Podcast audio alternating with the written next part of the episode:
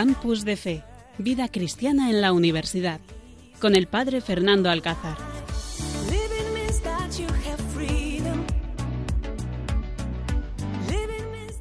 Buenas noches, queridos oyentes, cuando pasan unos minutos de las 11 de la noche, dispuestos a disfrutar en este programa aquí, en Radio María.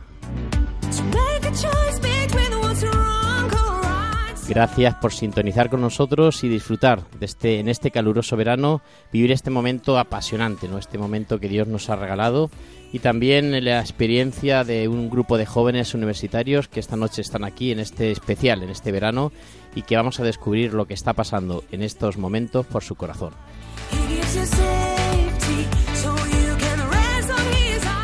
Estamos ya en la última semana de este mes de julio, 26 de julio, habiendo disfrutado de esta fiesta de Santiago Apóstol, esta fiesta que hemos celebrado en este año jacobeo, que también aquí en el programa escucharemos algunas palabras que el Papa Francisco nos dice. Saludamos especialmente a nuestro gran técnico de sonido, gran voluntario que en estas horas de la noche ha dejado su familia, sus hijos, su trabajo y está aquí, dispuestos a ayudarnos y acompañarnos en este día. Saludamos también al equipazo de jóvenes que esta noche tengo aquí conmigo. Ellos les caracteriza algo especial y es que son un poco graciosos. Así que si ves que en mitad del programa algunos salta una carcajada es porque, bueno, diríamos que son un poquito payasos. Y por eso empiezo con Guillermo Aracruz. Guillermo, buenas noches. Buenas noches. ¿Estás nervioso? ¿Qué te pasa? Estás como alterado, ¿no? Sí. ¿Sí?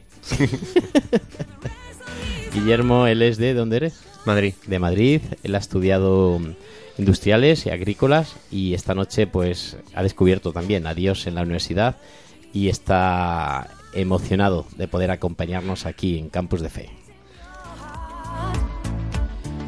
Y tenemos también a Alfonso Blanco García.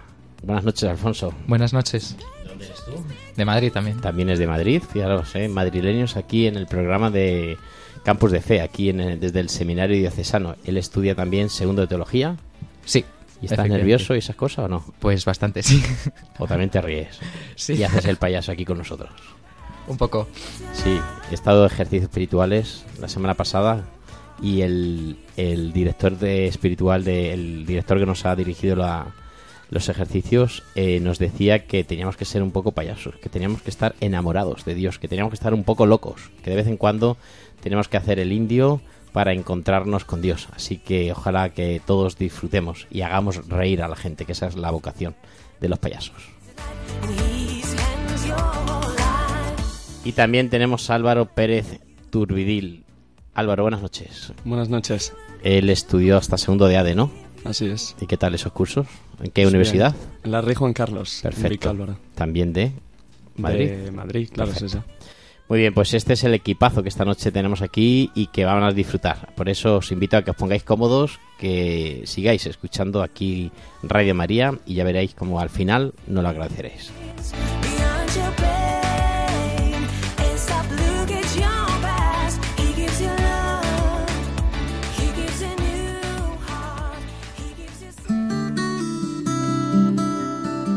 Estás escuchando Campus de Fe en Radio María.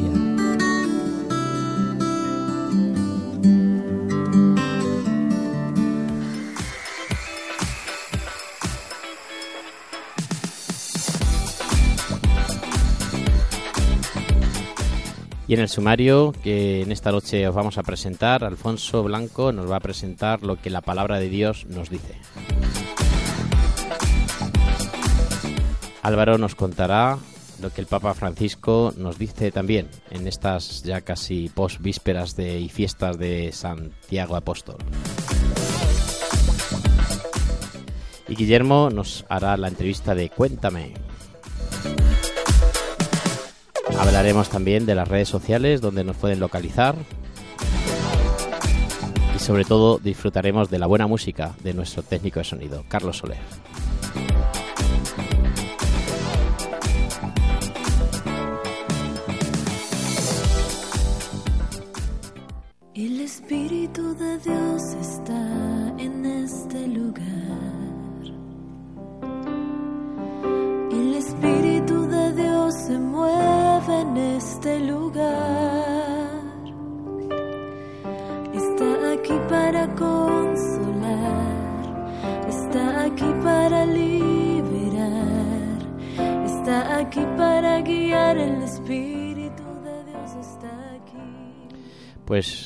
Preparamos, como siempre hacemos aquí en Campus de Fe, para escuchar la palabra de Dios, que siempre es la que nos ilumina, la que nos da luz. En medio de esta noche, Alfonso Blanco nos va a hablar de lo que la palabra de Dios y nos va a presentar esta palabra.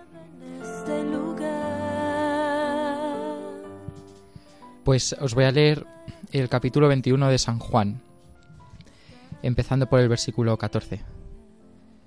Esta fue la tercera vez que Jesús se apareció a los discípulos después de resucitar de entre los muertos. Después de comer, dice Jesús a Simón Pedro, Simón, hijo de Juan, ¿me amas más que estos? Él le contestó, Sí, Señor, tú sabes que te quiero. Jesús le dice, Apacienta mis corderos. Por segunda vez le pregunta, Simón, hijo de Juan, ¿me amas? Él le contesta, Sí, Señor, tú sabes que te quiero. Él le dice, Pastorea mis ovejas. Por tercera vez le pregunta, Simón, hijo de Juan, ¿me quieres? Se entristeció Pedro de que le preguntara por tercera vez, ¿me quieres? Y le contestó, Señor, tú conoces todo, tú sabes que te quiero. Jesús le dice, Apacienta mis ovejas. En verdad, en verdad te digo, cuando eras joven, tú mismo te ceñías e ibas a donde querías.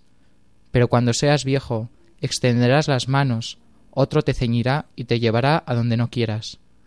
Esto dijo aludiendo a la muerte con que iba a dar gloria a Dios. Dicho esto, añadió, Sígueme. Está aquí para consolar, está aquí para liberar, está aquí para guiar, el Espíritu de Dios está aquí. Pues hemos escuchado esta palabra de Dios que nos ilumina, que nos da luz en medio de, pues ante la situación de pandemia, del COVID, de los miedos que, que, vienen y que tenemos que enfrentarnos a ellos.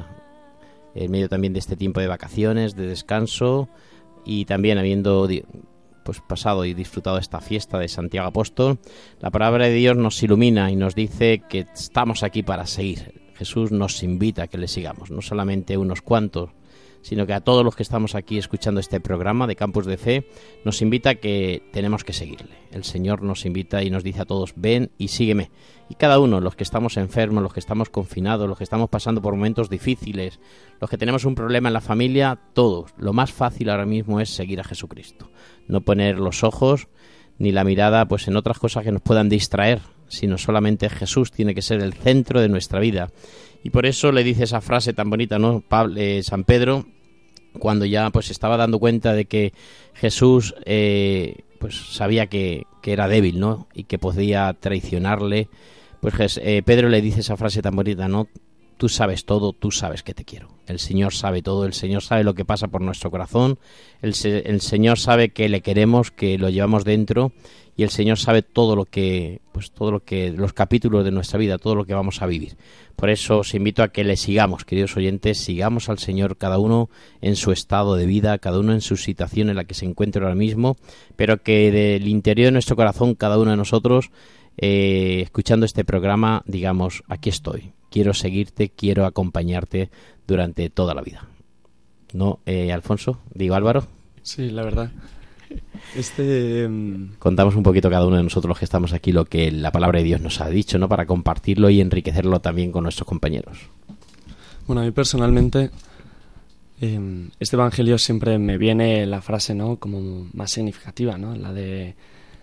em, ¿No? Pedro le dice. em, Jesús le dice, ¿me amas? Le dice, sí, te quiero, ¿me amas? Y Pedro le dice, sí, te quiero. Y a la tercera le dice Pedro, Señor, tú lo sabes todo, tú sabes que te quiero. Pues decía, ¿no? Que esta frase es la que, la que a mí más me suele impactar, pero esta vez, casualmente, no ha sido esta, sino ha sido la de otro te ceñirá. ¿Y por qué? Porque mm, últimamente estoy rezando mucho con el tema del abandono, con el tema de la confianza, con el tema de mm, pues de reconocer que lo importante es lo que hace Dios en mi vida, no lo que hago yo, que lo importante es lo que hace Dios a través de mí, no lo, lo que yo puedo hacer. Entonces, lo que a mí me surgía ahora un poco era que en tiempo de pandemia, eh, pues la hemos cagado, ¿no? Y, y lo hemos hecho mal mucho, ¿no? Y la hemos liado y no hemos sabido estar pendientes de los demás, nos hemos encerrado muchos en nosotros mismos. Y Pedro, pues también lo hizo mal, ¿no? También negó tres veces a Jesús y... Pero lo importante es que después Pedro se encontró otra vez con Jesús, ¿no? Y en ese momento Jesús le dijo, otro te ceñirá. Entonces, a mí lo que me venía era como... Eh, como, mira Álvaro, sabes que sabes que haces mal un montón de cosas, ¿no? Y que y que no eres perfecto y es bueno que no seas perfecto. ¿Por qué? Porque así te das cuenta que otro te ciñe en la vida, ¿no? Porque otro te lleva, otro te lleva en sus manos. Por eso, eso es lo que me venía a mí un poco, ¿no? El otro te ceñirá. Porque lo que decía, como acaba el, el Evangelio, ¿no? Tú sígueme, ¿no? Dice, sígueme. ¿Qué significa que, que sigamos a Jesús? Pues que nos demos cuenta de que Jesús va por delante, ¿sabes? De que Jesús nos anticipa, de que Jesús nos espera allá donde vayamos, de que Jesús nos acompaña, de que es Jesús el que lo hace, de que no somos nosotros. Eso es lo que lo de cenirse participa mucho también en las ordenaciones, se dice también, ¿no? Que otro te cenirá y te llevará donde tú no quieras. Y también nosotros cuando hacemos la profesión, ¿no? Los esclavos, los esclavos de María de los Pobres nos llevamos el fajín, ¿no? Cenido en la cintura, el fajín azul, y nos lo dice también el superior cuando hacemos los votos eh, temporales, nos pone el fajín y nos dice, te recuerda de que yo te ciño y otro te cenirá y te llevará donde no quiera, ¿no? El cenirse siempre es servicio el fajín unido, eh, ceñido, igual que Jesucristo en la última cena se puso la toalla, se ciñó la toalla y se puso al servicio, ¿no? A limpiar los, pies, ¿no? A lavar los pies a sus discípulos.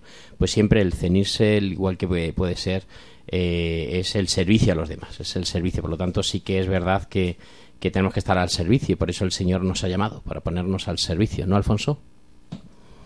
Pues, pues sí, y la verdad es que eh, a mí lo que más me ha gustado de, este Evangelio ha sido el principio, eh, el, primer verso, ¿no? Cuando dice que Jesús se apareció a los discípulos después de resucitar de entre los muertos. Y ya era la tercera vez, ¿no? Que se aparecía. Y es, no sé, a mí me parece bastante importante el saber que, que no solo tenemos que, que saber que Cristo ha resucitado, sino que lo tenemos que creer. Porque si no creemos que, Jesús ha resucitado, Él no nos puede, Él no nos puede llamar. Porque mm, yo también llevo mucho tiempo pensando y rezándolo mucho eh, lo que dice San Pablo, ¿no? Si, si Cristo no, no resucita, si Cristo no ha resucitado, vana es nuestra fe. Si, si yo no creo que, que Jesús resucita y resucita todos los días y me llama todos los días, porque no es algo, no es algo del pasado, sino que es todos los días, eh, pues yo no puedo decir, claro que te quiero, es que es imposible, ¿no? no me puede salir del corazón amar a una persona que, que no está viva. Y ya era la tercera vez. O sea, no solo se tenían. Jesús no solo tiene que resucitar, sino que nosotros nos tenemos que creer que ha resucitado y que nos está preguntando constantemente: sígueme, ámame, porque porque por lo que ha dicho Álvaro, ¿no? Es que yo estoy por delante, es que yo sé lo que yo sé lo que es bueno para ti y sé lo que es malo. Confía, ama y confía. Recuerdo yo un, también un profesor que tuve que nos decía que las tres negaciones, las tres preguntas que le había hecho Jesús a Pedro, pues eran también en honor a los tres, al Padre, al Hijo y al Espíritu, ¿no? Que, había que creer en el Padre, en el Hijo y en el Espíritu. Era ese número simbólico, ¿no? De, número tres, ¿no? Ese número simbólico.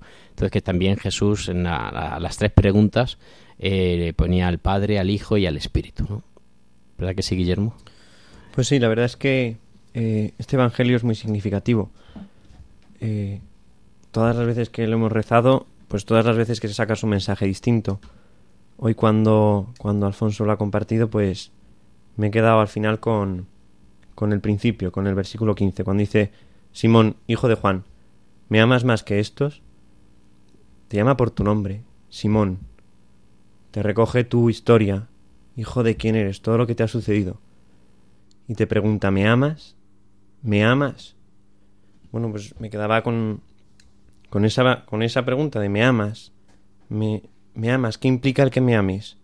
¿Qué estás dispuesto a dar cuando me amas?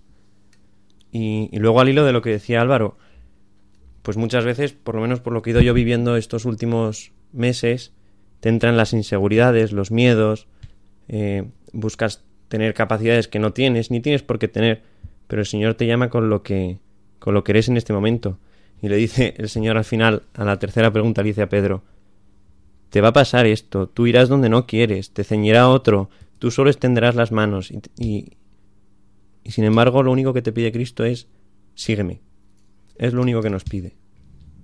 Pues en ese camino de seguimiento pues nos colocamos buscando buscando seguirle, sabiendo nuestra pobreza, nuestra limitación, pero pero queriendo seguirle. Así es, tiempo de verano, queridos oyentes, es tiempo de discernir nuestra vocación. Hay muchos jóvenes que en este verano pues están pensando, están discerniendo, están pues experimentando qué es lo que Dios quiere de ellos para poder devo- devolverle, ¿no? Poder ponerse en camino.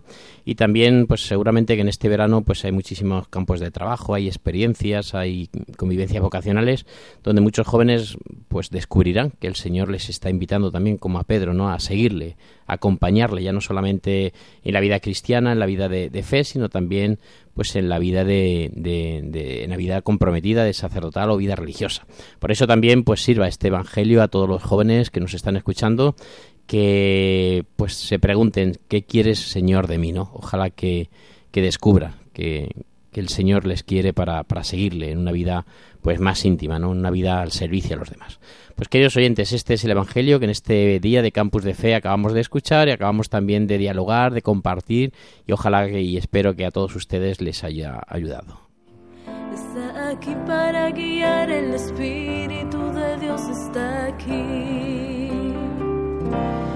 Muévete en mí,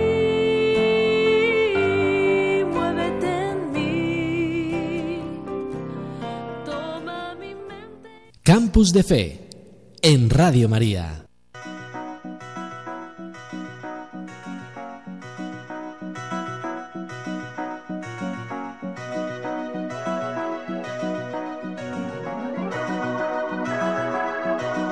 Cuéntame, tú que has vivido el despertar de un tiempo que nos cambió.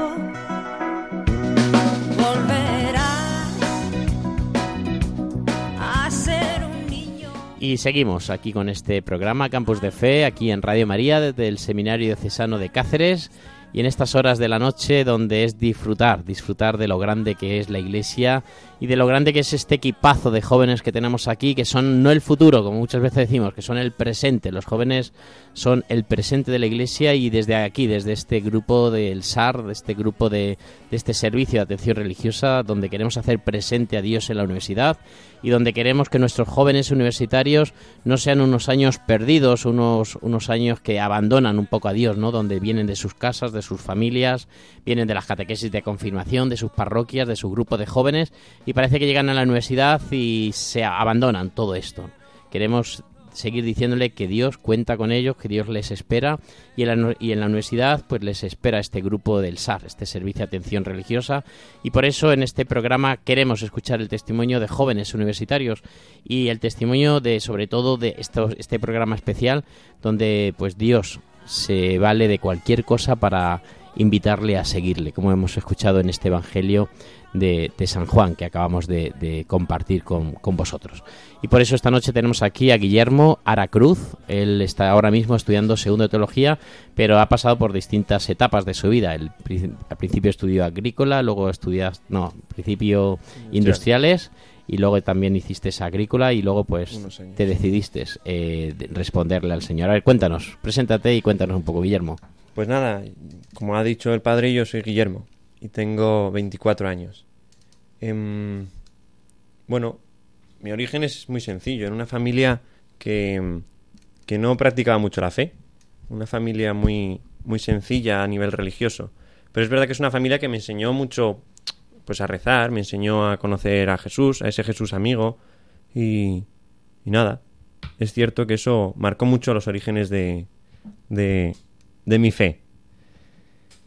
Mm, bueno, es cierto que yo desde pequeño me planteé una vocación siempre al servicio, un, una vocación de servicio. Servicio que pues no lo sabía. Había muchos tipos de servicio y yo pues el, el servicio del sacerdote no lo tenía muy cercano porque no conocía ningún sacerdote. Conocía a alguna monja porque estudiaba en un colegio salesiano y, y ahí es verdad que se veía un poco el servicio, pero, pero el servicio de un sacerdote no, no lo conocía. En, en esa vocación de servicio, pues buscando me metí en un grupo de, de jóvenes como monitor, en un grupo de, de niños. Y es algo que me encantaba. Dar la vida por los niños, verles sonreír, hacer el payaso con ellos, pues es algo que, que disfrutas hablando de payasos, muchísimo. y hablando de payasos. Efectivamente. disfrutas muchísimo. Y, y una monja con la que es cierto que no me llevaba demasiado bien, pues me dijo un día, si quieres seguir siendo monitor tienes que confirmarte. dije, bueno, pues muy bien, yo me confirmo. Yo no voy a misa los domingos. Eh, rezo, pero más bien por costumbre. Pues bueno, me confirmo. Total, que me metí en una parroquia y de ahí no salí. Hasta siete años más tarde que entré al seminario. Eh, me confirmé tarde, con 18 años. Y claro, el entrar en una parroquia, conocer a un sacerdote más de cerca, eh, hacer amigos de fe, pues a mí es verdad que, que Dios empezó a hablar allí muy fuerte. Empezó a cambiarme mucho el corazón. Em, yo empecé a ir a misa dominical, mi familia no, mi familia no iba a misa, y yo empecé a ir a misa dominical. Entonces hice un camino muy, muy distinto al que seguía mi familia, me empecé a desmarcar un poco. Bueno, em, en esos años, pues es cierto que en mi casa había muchos problemas y, que Dios me dio la capacidad de, de afrontarlos de una manera muy fuerte, de una manera que, pues que no es, no es normal en, un- en un chico de, de, bueno, de 13, 14, 15 años. No es algo normal. Y, y luego he ido reconociendo que, que es Dios el que, el que me ha ido haciendo capaz. Y siempre con la ayuda de, de la parroquia, de la iglesia que te acompaña, que te guía como madre. Em, nada, en ese grupo de, de fe, que yo ya dejé el otro grupo de los jóvenes, montamos un grupo de jóvenes fantástico, que creció un montón, que, que me cambió el corazón, me hizo querer más, me hizo acoger a más personas, cada vez más distintas que yo. El corazón se te ensancha, te deja, se te hace crecer. Y, y en ese grupo pues, empecé a conocer a Dios. Empecé a ver que es un sacerdote, cómo cuida de la gente de su parroquia, cómo les quiere, cómo reza por ellos, cómo les mira. Ah, empecé a conocer la grandeza del sacerdocio, lo bueno que es Dios a través del sacerdote, que es un siervo, que no es alguien extraordinario, es un, es un siervo, que se deja hacer por Dios. Pues en una de esas, cuando ya tocaba elegir carrera en segundo bachillerato, me acuerdo un día que estábamos recogiendo dinero para irnos a la JMJ de Cracovia. Y me acuerdo un día que, estaba nervioso y me vio una catequista y me dijo, ¿qué te pasa? Y dije, pues mira, es que no sé qué estudiar. Y, y esa, esa catequista me dijo, pues vete al Santísimo, lo rezas y, y ya verás cómo Dios te responde. Ahí en mi cabeza es cierto que rondaba un poquito el seminario, pero muy poco. Eh, como una opción muy pequeña. Eh, hacía más fuerza el ejército y, estaba decidido pues a entrar al ejército. Y nada, un mes rezando y al mes me echó novia. Entonces dije, ya está. El Señor ha respondido pues de, de cabeza al ejército. Dios responde en un mes rezándole. Y es cierto que respondió porque a través de esa chica que yo conocí me acerqué mucho más a Dios, le conocí mucho más. Fue una chica que me enseñó mucho a, a querer a Dios, amar a Dios e integrarlo en mi vida. Pero no es cierto que fuese mi vocación. Y tras un año vertiginoso en donde, en donde em, mi abuelo, mi tío se murió. Y al poco tiempo de, o sea, murió muy rápidamente de un, de un cáncer. Y, y como yo era el único que, que iba a la iglesia, me pidieron a mí que trajese un sacerdote. Eso me llamó mucho la atención, porque ya yo le he enviado para traer un sacerdote a casa, que era traer a Dios a casa a celebrar el sacramento. Gente que no, que no creía, que no tenía fe, necesitaba de repente un sacerdote. Y yo, sin quererlo, pues era el encargado de ello. Un mes más tarde, eh, por la situación de mis estudios y mi padre y tal, eh, pues acompañaba yo a mi padre al, al hospital y le encuentran un cáncer. Claro, pues, a tu padre le encuentran un cáncer después de tu tío haber muerto de un cáncer, te asusta mucho. Y nada, fue, yo me apoyaba mucho en ese tiempo en, en la parroquia, en la oración, en mi fe. Y fue un tiempo duro, pero precioso. Un cáncer, una operación y para casa. Un mes más tarde, como yo era tontico y no me enteraba, pues otro cáncer, me encontraron a mi padre. Y de nuevo, toda la parroquia apoyándome, toda la parroquia rezando por mi padre. Eh, nada, otra vez, una operación y para casa. Y ya como remate, para que me enterase del todo, eh, mi abuelo, la víspera de su cumpleaños de 90 años, se cae por unas escaleras. se rompe el axis, que es un cuello, es un hueso del cuello arriba que es muy delicado. Y, y, y era una operación, el médico le decía, sí, a vida o muerte, sin contemplación alguna. Y yo con mi abuelo, que tengo muy, muy buena relación, pues eso es verdad que, que me, me dejó, bueno, me asustó mucho. Ahí sí que recuerdo mucha angustia, porque el día anterior mi abuelo, que tampoco iba a misa, coge y me dice, necesito un sacerdote para que me dé la unción de los enfermos. Y, y claro, me lo pide a mí. Fui yo de nuevo el encargado de, de traer a Dios a casa, de traer al sacerdote que le va a llevar a Dios a mi casa. Fue una tarde de verdad eh, horrible. Yo lo pasé fatal. No he llorado, eh, lloré como una magdalena.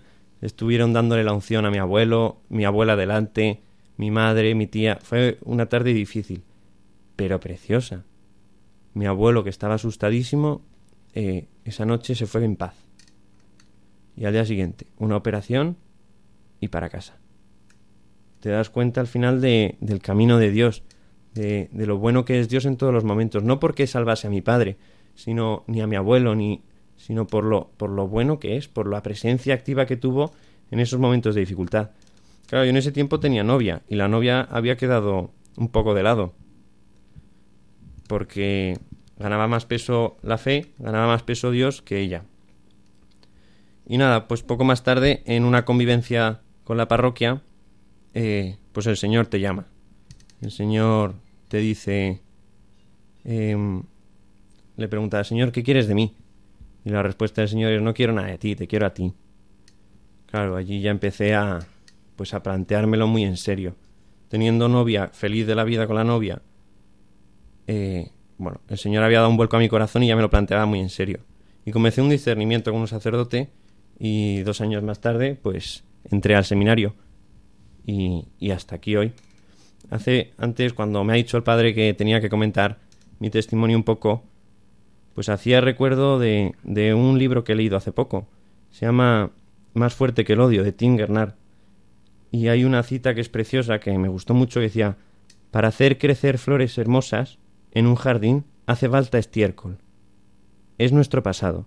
Dios se vale de él para hacernos crecer.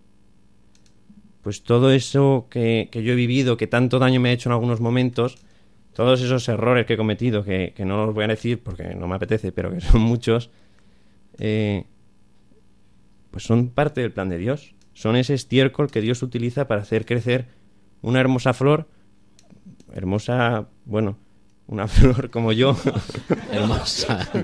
Hermosón, hermosón. que soy una hermosa flor. Yo soy una hermosa flor. y Dios se vale, se vale de ese estiércol pues para hacerme, hacerme crecer. Y, y como decía antes, hay muchos miedos. Eh, La vocación sacerdotal te da muchísimos miedos, mucha inseguridad. Hay mucha gente que pone su vida en tus manos y, y, y te asustas muchísimo. Pero, pero es que de nuevo, Dios es muy grande. Igual que lo ha sido en toda mi historia, Dios seguirá siendo grande y todos esos miedos pues desaparecen. Que, mm, joder, la verdad, muchísimas gracias, Guillermo, por contarnos Nada, tu testimonio. Que yo también me leí el libro de, de Tim Gennard, de Más fuerte que el odio, y me pareció que, que era una vida, bueno, tremendamente dura, que, bueno, pues un- una persona que se queda huérfana, tal. Eh, y bueno, pues pasa por muchas complicaciones, ¿no? Y es un libro que a mí también me hizo pensar mucho, pero lo que quería resaltar era la frase que has dicho, ¿no? que es, para hacer crecer hermosas flores en un jardín hace falta estiércol. Es nuestro pasado, Dios se vale de él para hacer para hacernos crecer. Y lo del estiércol yo nunca lo había oído. Me parecía como algo eh, bueno, nu- nunca lo había oído. Entonces, quería saber eh, a ti eh, cómo vives a día de hoy el estiércol del pasado vemos que salen flores, ¿no? Vemos, como has dicho, que pues que se va haciendo una flor hermosa. Pero tú reconoces a día de hoy que, que sigue habiendo estiércol en tu vida, aunque, o sea, quiero decir, descubres la vocación y ya no hay pecado, ya no haces nada mal, o La pregunta sería si hago algo bien. Porque casi más estiércol que flor. Eh, claro que estiércol. Yo, desde luego, tengo, tengo un montón de limitaciones, un montón de pecado. Y, Y bueno, pues eso es lo que, lo que te plantea, lo que te asusta. Dices, ¿cómo voy a ser yo sacerdote con todo esto? Dices, pues porque Dios te ha elegido.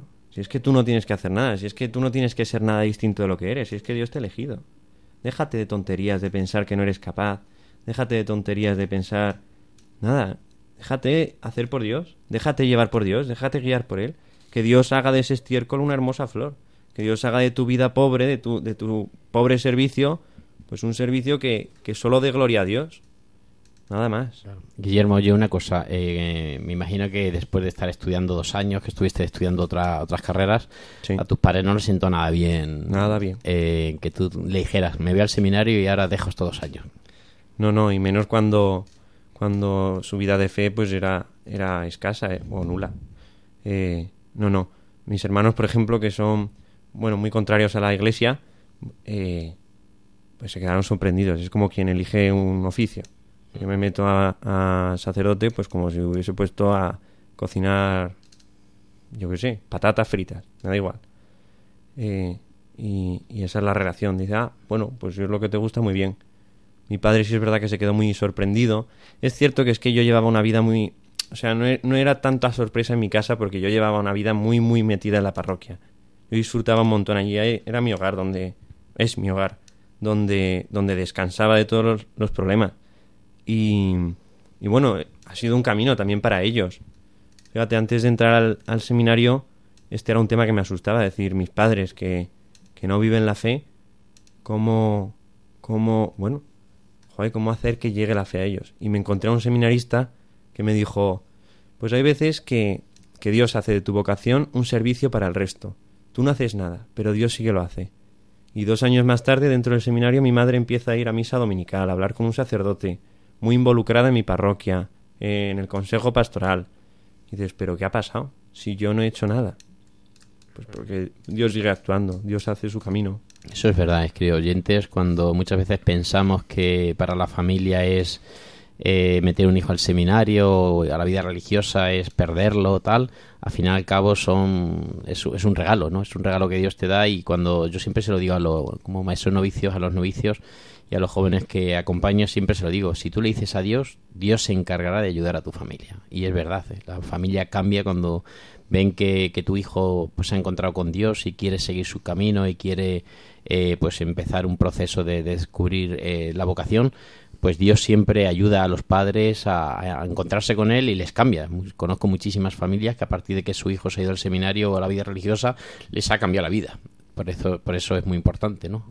A ti no, ¿no? Eh, Alfonso. En, mi familia, o como, bueno, no sé. En... O sea, yo, yo sí que tenido una, una Yo sí que tuve una entrada muy fácil. Yo entré de, de bachillerato directamente. Entonces no sé muy bien lo que es eh, un- una, una- hacer una carrera o, o parar la carrera y, y cambiar de aires por completo. Entonces yo quería preguntarle a Guillermo, eh, pues cómo se vive esa experiencia, cómo es eh, de repente dejar la universidad a la mitad, eh, decirle a tus compañeros que, que te vas al seminario eh, y cómo se vive.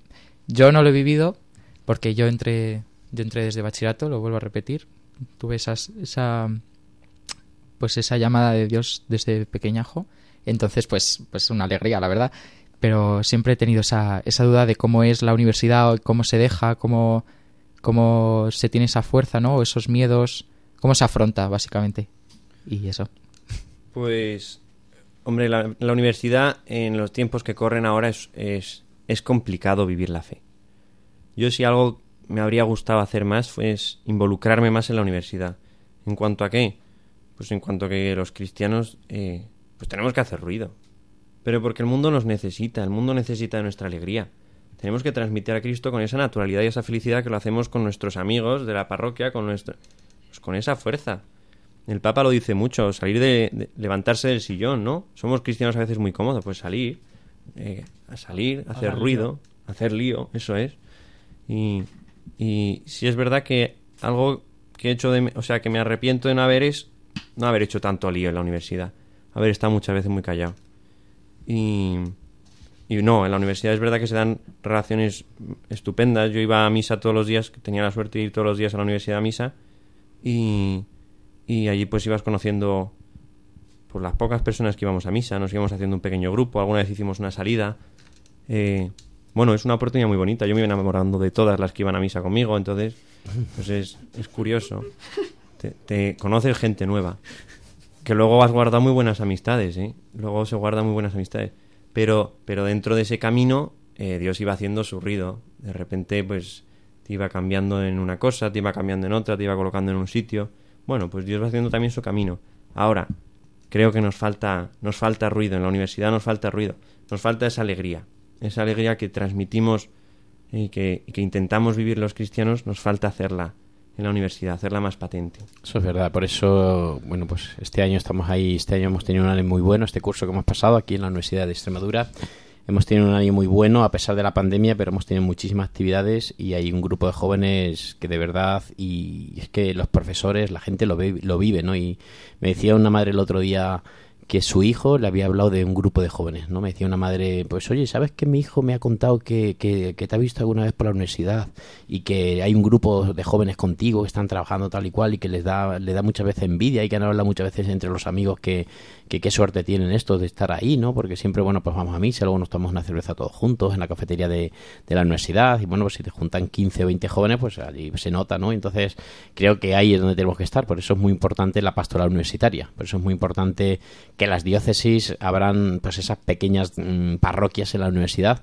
donde, donde un sacerdote acompaña a los jóvenes y los jóvenes cristianos como si dijéramos, se, se experimenten en el, el, estudiar, pero también hacer presente a Dios en medio, en medio de, esa, de esa universidad. Pues muchísimas gracias, Guillermo Aracruz, eh, por acompañarnos, por abrir tu corazón a todos los oyentes. Seguramente que mucha gente que la haya escuchado, pues a partir de ahora van a rezar por ti, para que el Señor te ayude, sí. te acompañe, para que el Señor también te vaya discerniendo y, y, dando luz en medio de tu vocación, en medio de tu familia. Y ojalá también que, que a todos los que los jóvenes que te estén escuchando también sea un momento para que también se pregunten, oye, Señor, ¿qué quieres de mí?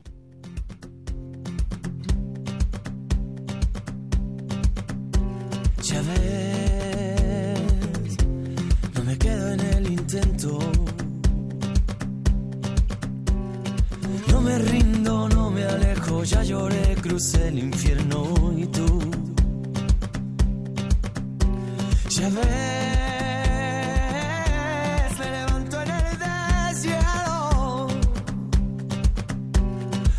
Ya muchos los inviernos, necesito, no dependo y tú.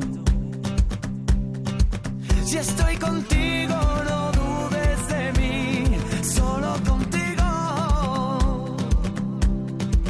No tengas miedo, eres mi sin vivir. Si tú quieres, yo quiero soñar,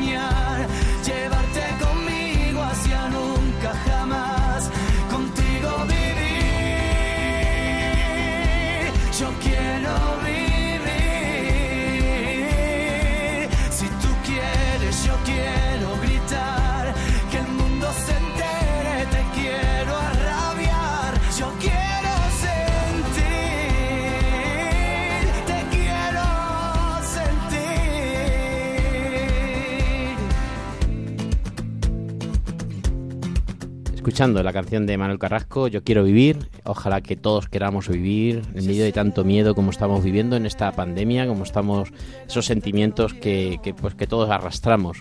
Ojalá que esta canción nos ayude a querer vivir, pero no una vida lolaila, ¿no? Sino super happy baby, ¿no? Una vida donde Dios la hagamos presente, donde Dios se haga presente en nuestra vida y donde de verdad no podamos vivir ni un día sin mirar al cielo y decir gracias Señor porque quiero estar siempre contigo.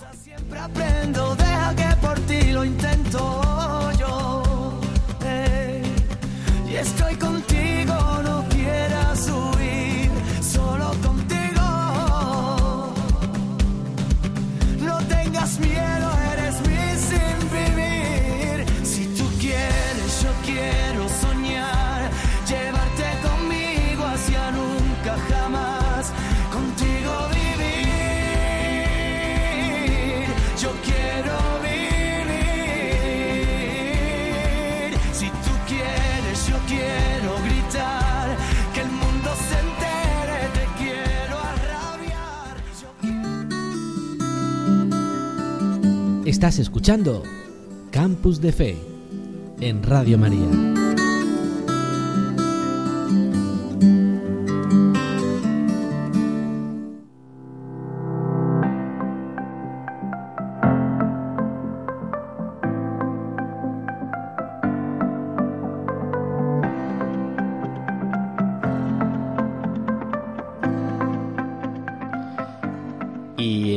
También queremos saber qué nos dice el Papa, ¿no? El Papa Francisco cuando hemos vivido esta fiesta de Santiago y en este año jacobeo donde teníamos preparado esas peregrinaciones también desde el SAR queremos hacer ese camino de Santiago hacia hacia la tumba, encontrarnos con el, con el santo y que por culpa de la pandemia, pues bueno, todo se ha retrasado, todo se ha, propuesto para el, el, verano que viene y haremos ese, ese encuentro, no ese PEG, ese encuentro europeo de jóvenes y donde participaremos también los jóvenes universitarios de Cáceres y por eso esta noche queremos escuchar qué es lo que el Papa Francisco. A ver, Álvaro, cuéntanos qué nos dice el Papa Francisco. El Papa Francisco ha escrito una carta al arzobispo de Santiago, a Monseñor Julián Barrio. Entonces lo que le dice, hay un punto que, que yo querría leer, que se titula Caminar como discípulos misioneros. Y dice así, Caminar como discípulos misioneros, reavivando en nuestro corazón el mandato del Señor a ser sus testigos hasta los confines de la tierra. De este modo la peregrinación a la tumba del apóstol se convierte en una llamada a la misión, a convocar a todos a esta patria hacia la, que una vez, hacia la que avanzamos. Al hacer el camino nos unimos espiritualmente al pueblo que tiene puesta su mirada en Dios, un pueblo peregrino y evangelizador. Evangelizar supone saber de pan y hogar. La patria prometida a la que convocamos en el nombre del Señor no es un ideal utópico, sino una meta concreta, conocida, recordada, una calidez que nos acompaña y espera. La calidez del hogar nos hace creer en la fuerza revolucionaria de la ternura y del cariño, de la encarnación. El peregrino es capaz de ponerse en manos del don de Dios, consciente de que la patria prometida está ya presente en aquel que ha querido acampar en medio de su pueblo, para custodiar su viaje. Y es así como toca el corazón del hermano, sin artificios, sin propaganda, en la mano tendida, dispuesta a dar y a coger. Pues esta es la carta de la PEG, ¿no? de la Peregrinación Europea de Jóvenes, que el año que viene, en el mes de agosto, podremos disfrutar y que el lema es joven, levántate y sé testigo. Por eso, pues este año, a lo largo de este curso, iremos preparando esta peregrinación, este encuentro de, jóvenes europeos, que bueno, pues la última vez fue impresionante lo que disfrutamos y que seguramente que el verano que viene ya con todo más tranquilo, pues también podremos hacer los jóvenes y que esa carta del Papa Francisco nos anima a que este encuentro con, con el Santo no sea algo más, ¿no? De nuestra vida, sino que sea algo que cambia nuestra vida. Este abrazo con el Santo pues sea como ese momento de volver, eh, pasar página en nuestra vida y volver a encontrarnos con Dios, porque queridos jóvenes, queridos oyentes, la vida sin Dios no tiene sentido. Cuando metemos pues fiestas, cenas, comidas, ahora que estamos en verano, viajes, encuentros con la familia pero no metemos a Dios, todo es vacío, todo pasa, ¿no? Todas las luces, como decía el, el, arzobispo de Toledo, ¿no? Todas las luces se apagan, las luces de un concierto, las luces del ferial, las luces de una boda, las luces de una discoteca, las luces de un bar, todas las luces se apagan. La única luz que permanece día y noche es la vela del Santísimo, es la que nos indica que Dios se hace presente. Pues ojalá oyentes, amigos míos, que disfrutemos de ser cristianos, de tener a Dios en nuestra vida y ojalá que este verano también nos ayude a todos a encontrarnos con Dios. Ojalá que nos ayude también teniendo este programa especial que estamos haciendo aquí en Campos de Fe, donde Dios ha tocado el corazón de estos jóvenes, cada uno estudiando y en un momento determinado de su, de su historia y de su vida, Dios se vale de personas, de sacerdotes, de familias, de grupos de jóvenes para decirte, oye, te quiero a ti. Oye, sígueme, como le dijo también Jesús a San Pedro, ¿no? Ven y sígueme. Pues ojalá que también pues el Señor siga llamando y, los jóvenes sigan escuchando y se sigan poniendo en camino. Gracias por acompañarnos en este día. Eh, gracias por sintonizar con Radio María. Os invito a que sigáis escuchando. Seguiremos haciendo programas especiales trayendo a jóvenes de distintos lugares para que abran su corazón, para que compartan con nosotros, para que todos nos sirva y aprendamos a que el encuentro de Dios, si se ha dado con ellos, también se puede dar conmigo. Eh, y terminamos ya este programa pues siempre pues un poco diciendo algo especial ¿no? de, nuestro grupo por eso eh, Álvaro ¿qué te parece el programa? ¿te ha gustado? ¿es la primera vez que participas? es la primera vez que participo en el programa sí y bueno tú también eh, estabas estudiando ADE y tuviste que dejar la carrera ¿no? Sí, sí, Aquello sí. como fue así un poco rápido. Un poco rápido. Pues yo me metí a ADE, me gustaba economía. Eh, cuando hice selectividad, bueno, lo que yo me daba cuenta era que me gustaba economía y que me, ayuda- y que me gustaba ayudar a los demás. Pero eh, me decanté por la opción un poco más egoísta y vi que también me gustaban pues todo el tema de la moda, las zapatillas. Entonces yo quería crear mi propia empresa de zapatillas y, y con mis amigos y bueno, rollo un Pompey de la vida. Happy Y- baby. Un happy baby. Happy Baby. Y, y entonces yo lo que hice fue pues apenas pisar las clases de la universidad. Yo estaba mucho en el campus, pero, pero bueno, jugando al mus o, o, bueno, un poco de, de parranda también, ¿no? Con, con la gente de allí. Tú eres de los Y- que van a la clase de la cafetería, ¿no? Justo, la justo. clase de la Yo me conocía a los camareros. a- Perfecto, muy bien, muy bien. Ibas en buen camino. Y, y nada, bueno, yo en el verano de primero a segundo de carrera yo me di cuenta que, bueno, me di cuenta, el Señor me llamó eh, a ser sacerdote y, y ya durante todo el año de segundo de AD eh, ya no me podía quitar de la cabeza eso, vamos, ya empecé a discernir si, si eso era lo mío o no era lo mío y, y entonces, pues bueno, ya llegó a partir de febrero, ya me desapunté de la carrera y, y bueno, también me daba cuenta que era un proyecto de vida el que yo tenía, eh, pues muy, muy juvenil, ¿no? Como muy, muy utópico, ¿no? En plan, muy, pues eso, que no iba a llegar a nada, ¿sabes? Y entonces lo que, lo que yo, lo que yo veía que el- con lo que ardía mi corazón era con la entrega a los demás y la entrega a Dios. Y entonces cuando te arde el corazón por entregar tu vida a Dios, es que lo dejas todo, lo dejas todo. Y, y eso un poco, por eso me pasé de ADE al seminario. Perfecto, muy bien. Pues nada, estás contento y feliz, ¿no? No, la verdad es que... Estás amargado. Estoy amargado. Queridos oyentes, os decía ya al principio que iba a ser un programa un poco complicado con esta gente.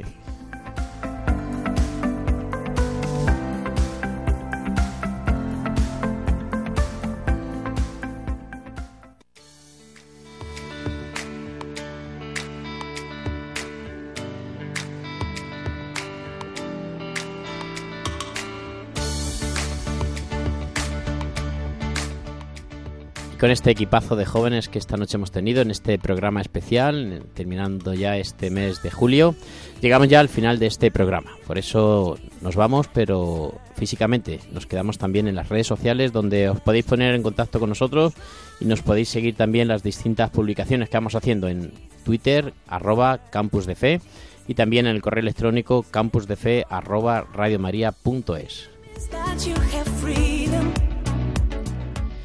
Y así llega también la despedida de, este, de estos valientes de Alfonso Blanco García. Alfonso, buenas noches, ¿qué tal? Buenas noches. Terminamos. ¿Has visto cómo esto te, dije- te decía al principio?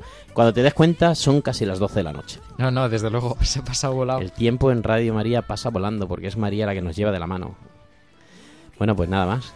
Pues Nos eso. despedimos. Sí, pues yo, yo quería dar las gracias por, por haberme invitado. Eh, ha sido muy bonito escuchar los testimonios de, de mis hermanos que están aquí, de mis compañeros que están en el seminario conmigo. Y, y nada, solo, solo quería eh, decir a los jóvenes que nos escuchan que, que no tengan miedo, que el miedo es pasajero y, y que, y que, y que sigan adelante, de verdad, que, que pregunten y, y que está y que la iglesia está siempre siempre pendiente. Pues muchísimas gracias, Alfonso, por abrirnos tu corazón, por acompañarnos en esta noche y te deseamos lo mejor en tu carrera, en tus estudios eclesiásticos. Y nada, saludamos a todo el seminario de, de Madrid y a todos tus compañeros. Muchísimas gracias. Y también saludamos a Álvaro Pérez. Álvaro, ¿qué tal? Muy bien, la verdad es que ha sido un rato muy agradable estar aquí con vosotros. ¿Alguno, ¿Alguna persona que te quiera saludar? Que te esté pues- escuchando, porque bueno, sabes, has dado publicidad, ¿no? De que vas a salir en Radio María, que esto no, aquí no sale cualquiera, ¿eh? Yo creo, vamos a saludar a, a la- a los chicos de la Casa de la Misericordia, que estamos con ellos ahora. Bueno, Alfonso y yo hemos estado todo el mes de pastoral con ellos y Guillermo lleva, pues bueno, va a estar 15 días.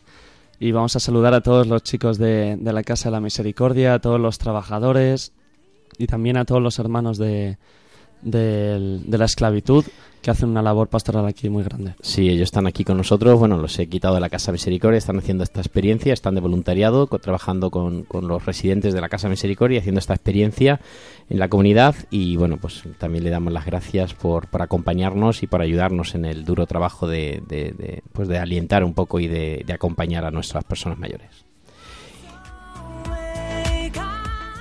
Y también despedimos a Guillermo Ara. Guillermo, buenas noches. Buenas noches, muchas gracias. La verdad es que ha sido un, un rato curioso, yo no lo había hecho nunca y bueno, pues me lo he pasado bien. Eh, pues nada, vamos a terminar dándonos ese ánimo. Eh, aquí en el, en el hogar donde hemos estado viviendo, pues, pues recuerda mucho a San Juan Bosco. Y una de las frases de San Juan Bosco es que tenemos que vivir una alegría que explote, que explote y que manche a los demás. Pues nos animamos todos los jóvenes a vivir esa, esa alegría, esa alegría que contagie, esa alegría que empape a la gente, más en este calor que pasamos. Pues sí, la verdad que sí, que tenemos la alegría, pero tenemos que contagiar. Ojalá que los jóvenes de la pastoral juvenil, de la pastoral universitaria, los jóvenes del SAR, contagiemos a todos nuestros compañeros y hagamos presente a Dios en la universidad. Muchísimas gracias a Carlos Soler por acompañarnos en esta noche. Gracias a todos los oyentes por compartir este tiempo con nosotros y gracias principalmente a Dios que esta noche hemos sido medio de decir que Dios es amor.